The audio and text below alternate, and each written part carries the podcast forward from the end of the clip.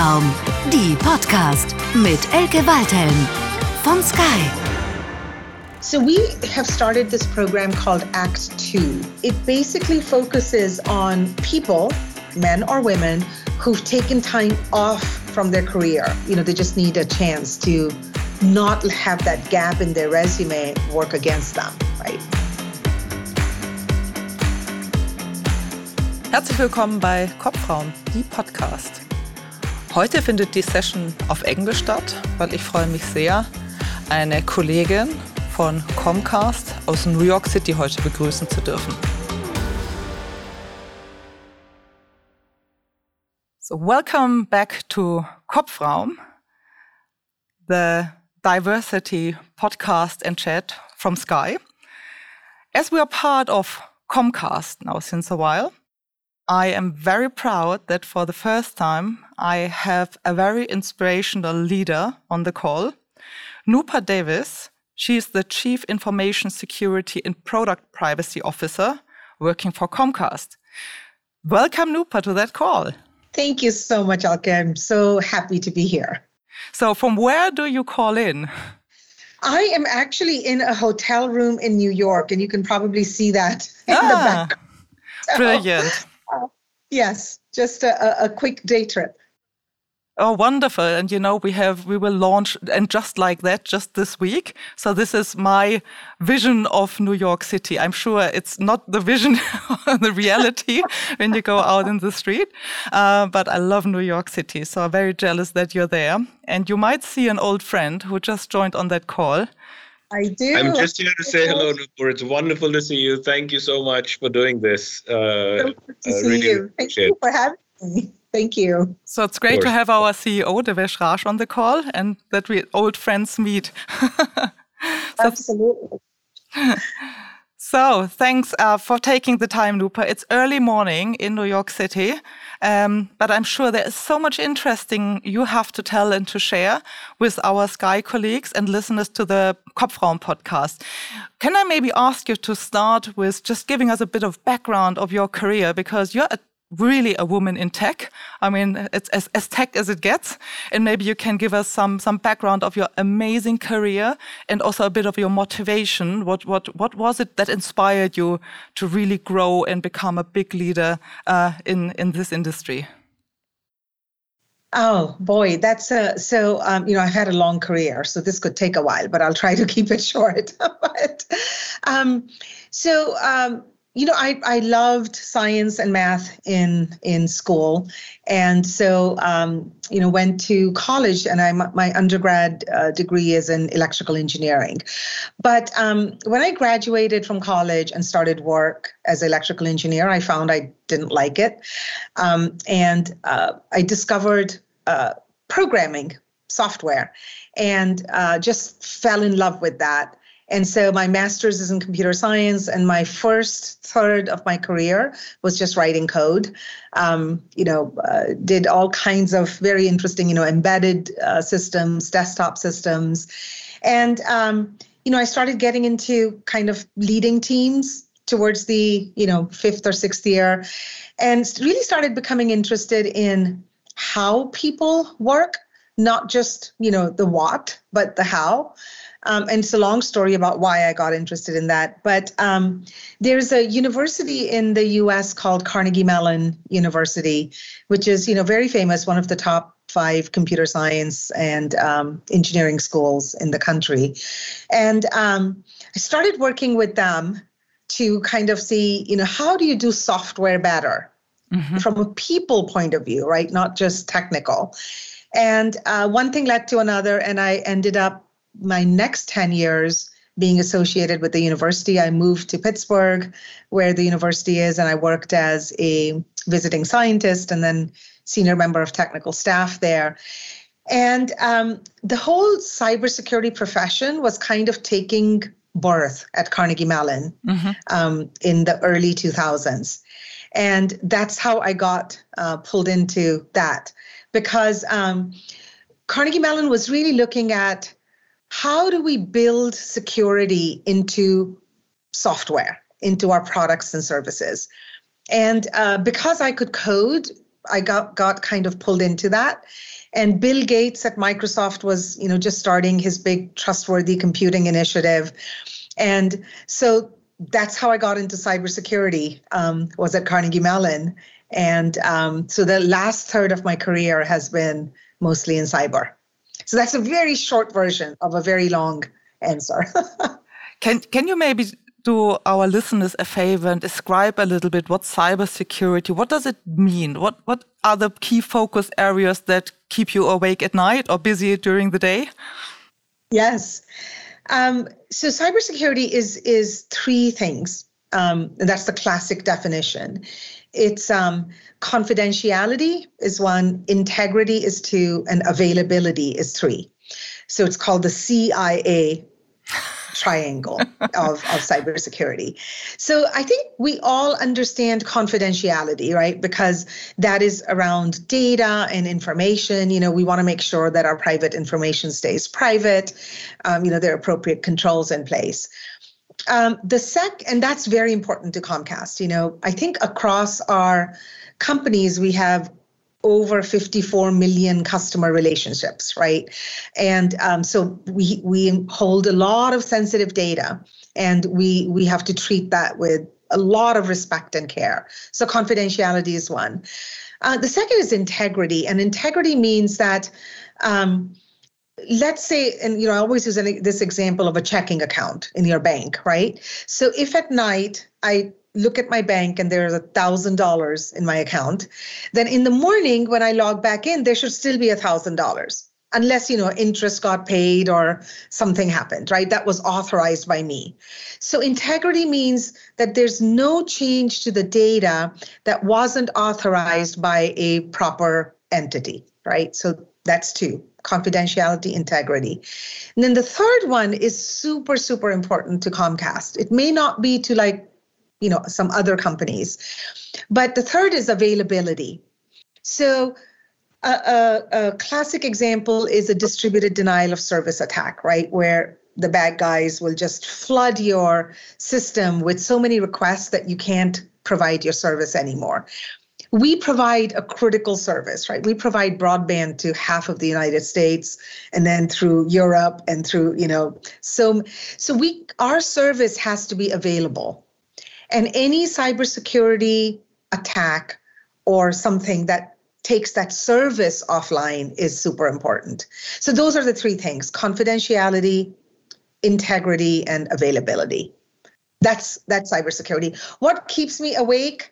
Um, you know, I have to tell you, you can't do this job if you are going to stay awake worrying because um, you know we we literally deal with millions of of attacks, you know, uh, a, a, day, and um, so so you have to kind of trust in your team and in your systems, and then know that look, if something bad happens, then we'll all deal with it together. So um, so I I sleep well. So it sounds like you also have an amazing team. Can you describe a little bit how you share that responsibility and how big is your team and you know how do you make sure everybody can sleep at night? Yes. Um, I have an amazing team. I mean, um, you know, I, I am thankful for for them every day. Um, but also, we really work for an amazing company. So, you know, this week, next week, is um, you, know uh, we we are all the way from our board to you know our CEOs to our our engineers you know everybody realizes how important this is and um, you know i have a very big team but there's no way that my team could do this um, on our own you know we we really work like this with our product development teams with our um, engineering teams, everything from the security of the devices. You know, we have over 100 million devices in our customers' homes, right? The gateways and the IoT devices and, and so on. So, everywhere from the security of those devices to the security of the app or you know one of the the the multiple apps um, so every line of code that is written um, every you know configuration of a system um, you know it all we, we worry about it all, right? So my team is about um, uh, 750-ish people. Um, you know, we are in um, uh, the biggest team is in the U.S., but we have about 200, soon to be 250-ish in India in our um, Comcast India Engineering Center in Chennai. Um, I have a bit of a different question. You always come across so energetic. Uh, so where, where do you get your energy from? Oh my gosh. Um, you know, I do love what I do. It's very, you, I'm very, very lucky. I think if you love what you do, then um, you know you're you're you're excited about it. And um, uh, you know um, so our mission of my team is we protect the incredible technology and platforms that connect millions of people to the moments that matter. Mm-hmm. that's our mission. And that is a very purposeful mission. Um, and and we we really do take it very seriously. And um, and I think that's what makes it um, easy to be excited about, you know, um, what we can do to to deliver on that mission.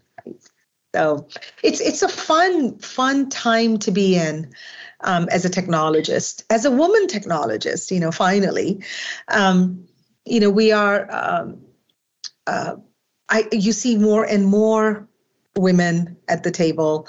Um, technology is such an integral part of everything we do uh, of our lives. Um, you know, there's there's innovation, there's operations, there is engineering, there is engineering at scale.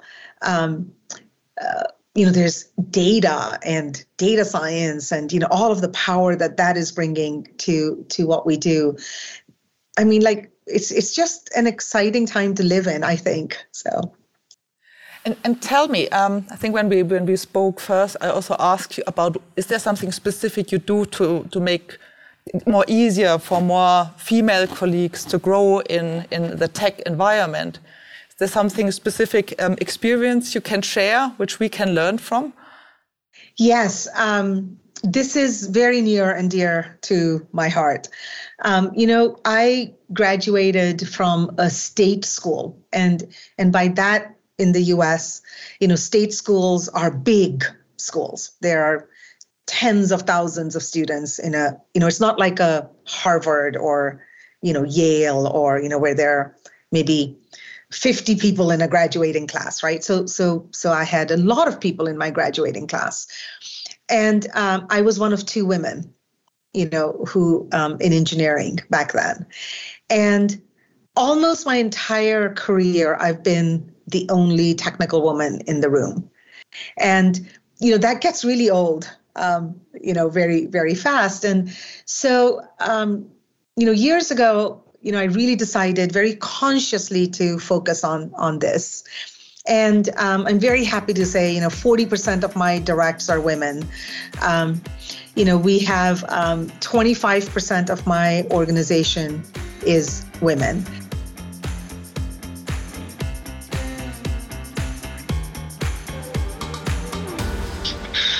Ah. Okay, the team, the team's gods are not happy with us today. Yeah, they yeah. want us to talk about something else. I tell you, it's a cyber attack. Somebody is testing this out. They're testing us out. You know, this is to see how well we can keep talking through all the technical problems. So. Are you now on your phone or? no, it's all, no. I'm actually. I don't know what happened. I was just suddenly kicked out of Teams. I, I got know. this message saying, "How do you want to join Teams?" I'm like, "I'd like to stay joined," but um, sorry about that.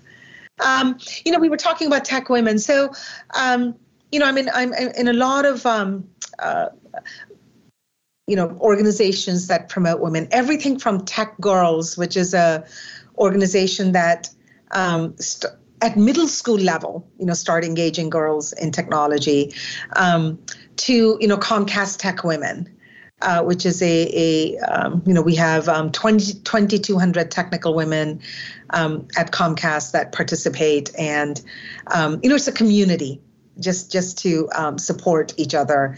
We do a formal conference once a year. So a, a, a, lot of ways, you know, all the way from middle school to you know our colleagues um, who are um, working with us every day, um, really look at very uh, deliberate ways to support and grow in those areas. And do you have a specific advice how to excite more females for tech uh, jobs? Do you have a program for that or advice for mothers on this call, how to encourage their daughters? Yes, uh, it's it's that's a really hard question, by the way. Um, my husband, who is also an engineer, and you know knows how much I care about this eh, topic, he coached um, robotics teams um, through his, um, you know, when my son was in middle school and high school, and um, and in middle school, the robotics teams had more girls than boys.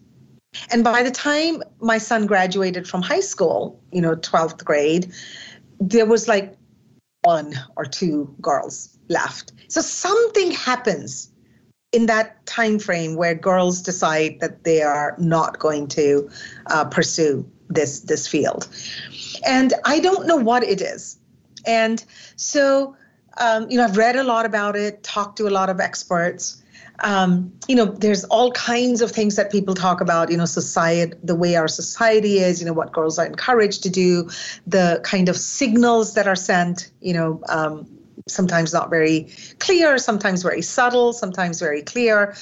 Um, so what I decided to do is I'm just, we are just going to engage with girls more and just just in whatever way we can and and just show the possibility so we for example just did a, a cybersecurity boot camp for um, tech girls you know again middle school girls and we made it fun you know we had like um, uh, little fun exercises fun activities but but we talked about cyber and you know the way that i look at it is if we could change you know the mind of two girls out of that that they will stay in this area, um, that's a that's better than zero, right? So, I know, I know that there are bigger thinkers than me who are thinking about this, and but in the meantime, I don't want to wait, um, and you know, engage in however whatever way we can, small or large, and um,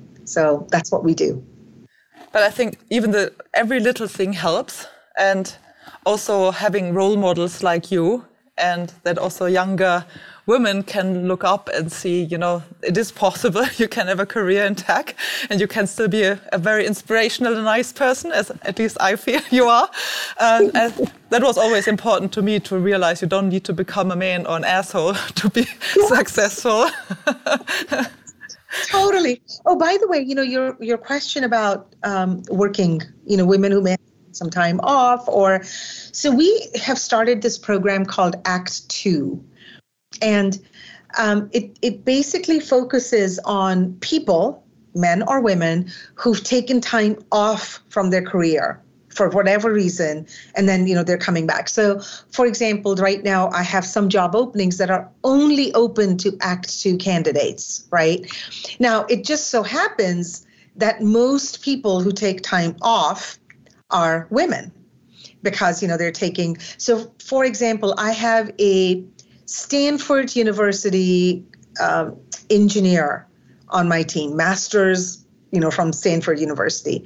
And you know she took time off uh, to decided she needed to to which is but but you know it's programs like act, act two that will encourage those you know brilliant women to to come back and know that the door is open for them. So we're just trying this out and um, you know hopefully it's going to be super successful and we're going to really roll it out. But we call it act two right? Like second act. But that sounds like a really good idea um, and you help then the, the the women or the men who took a break to to step in and you coach them differently. Exactly. And and we we we uh, you know know that you know we're opening this job mm-hmm. for that kind of candidate, right? Who's really good and has different life experiences than you know somebody else might, but um, you know they just need a chance to not have that gap in their resume work against them, right? And as everything is true, you can watch on television. You can just watch The Good Wife, and you see that you can be a, a really good lawyer after, even after taking a break. Sorry, now my my programming uh, uh, heart did wake up. No, of course the one is fiction, but it's really great to hear. I think that's a fantastic program, and maybe Danya, we need to think about that uh, as well. As the time has a bit proceeded, I would love to move on now to the three sentences I always ask my guests here, and I'm really keen to hear what how you will finish the three sentences. Um, let me start with the first one and explain it also a bit because um, it was created for, for, for a German guest. Because the question was if, if I were the Empress of Germany, and just imagine the Empress of the world, let's, let's think big. Yeah so if, if I were the empress of the world and I could make any major decision for the whole world, I would do. What would you do? Actually, it should be empress of the universe. Why stop at the world? you got it. I'm just kidding. Think big out there. Um, so, what would I do? I think I would um, spend less on arms and more on education for every um, girl and boy, um, you know, on the entire planet. I think that's a very good idea and a good investment in all our future. so my, my second uh, sentence I would like to ask you to complete is, is if I had been born as a man, I would be speechless.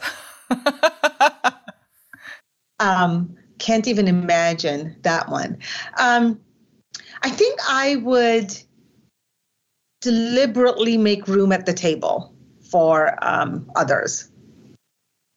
And, and, and, and I use the word deliberate, right? Because you have to be thoughtful about it. So, yeah, I would deliberately mo- make room at the table. And what, how would you define others? So, um, uh, different men, um, women, um, you know, people who are different than you are. Uh, just just have you know room at the table for them. Mm-hmm. So isn't that the key thought of diversity? Just bringing different brains and different backgrounds uh, on the table. Yes, you know there's a a, a really famous um, musical Broadway show here called Hamilton. I don't mm-hmm. know if anyone there has heard about it. Sure. But it's um, and you know there's a there's a song in it which says um, I want to be in the room where it happens, mm-hmm. and I mm-hmm. won't say because you know, and and and I think that is what we need. We want a diverse pe- group of people in the room where it happens, um, because um, you know when you make decisions, you you want that diverse uh, input in it. I think. No, and I, I couldn't agree more. And I think it's a lot more than just male, female. It's really different ways of thinking. Exactly. Old, young. Um, yeah, different you know. cultural backgrounds and just, you know, reflecting more of what society is about and, you know, what our customers are about. So I think, you know, I really like that thought, making room for others. uh, but that leads me to the, my last sentence I'd like to ask you to complete. The following generation of women will have it a lot easier because? Um, I hope this is true. So I think they'll have it easier because there is more awareness. Um, I think people, you know, there was a long time where we just ignored the fact that, you know, women were not at that table. Um, and I think people are at least aware now. And, and, you know, most people want to do the right thing. I, I really believe that. That is like one of my philosophies and in, in like my, my beliefs, my core belief is that when given the chance, people do the right thing. And I think because people are more aware, I think more people will do the right thing. That was not, that was a very long answer too. no, but a very good answer. And I, I share the same belief. Um, and I'm, I'm very hopeful that especially role models like you, you know, will just showcase the fact that it's that it's welcome. good to have, thank you to have um, you know make room on the table and bring different and diverse thinking on the table. Hopefully, makes us not just a better place to work, but also a more successful company. So that's our belief, and I think we have a lot of supporters around us, uh, which leads me now to give you a very, very big thank you again, the team squad was not 100% on our side today, but I think we managed it through. Many thanks again to Benjamin, who took over while I was working on my laptop here. Um, so thank you so much, uh, Noopur, for taking the time in the early morning in New York City. Very jealous for you to be there. Would love to come and visit. What that will happen, hopefully soon. Uh, today, COVID might be an excuse, but I hope this excuse we, we overcome very, very shortly. It would be lovely to have you here and as a thank you for the time you spent with us here to buy you a big Haxen or Schweinebraten or Sauerkraut. or whatever you really like. So be very, very, very flexible. Thank you. Thank you so much. I really enjoyed the conversation and apologies for all the team's issues. Bye, everyone. Das war Kopfraum, die Podcast mit Elke Waldhelm von Sky. I have a probably a cyber attack. That's my only explanation of what happened because my, my laptop crashed.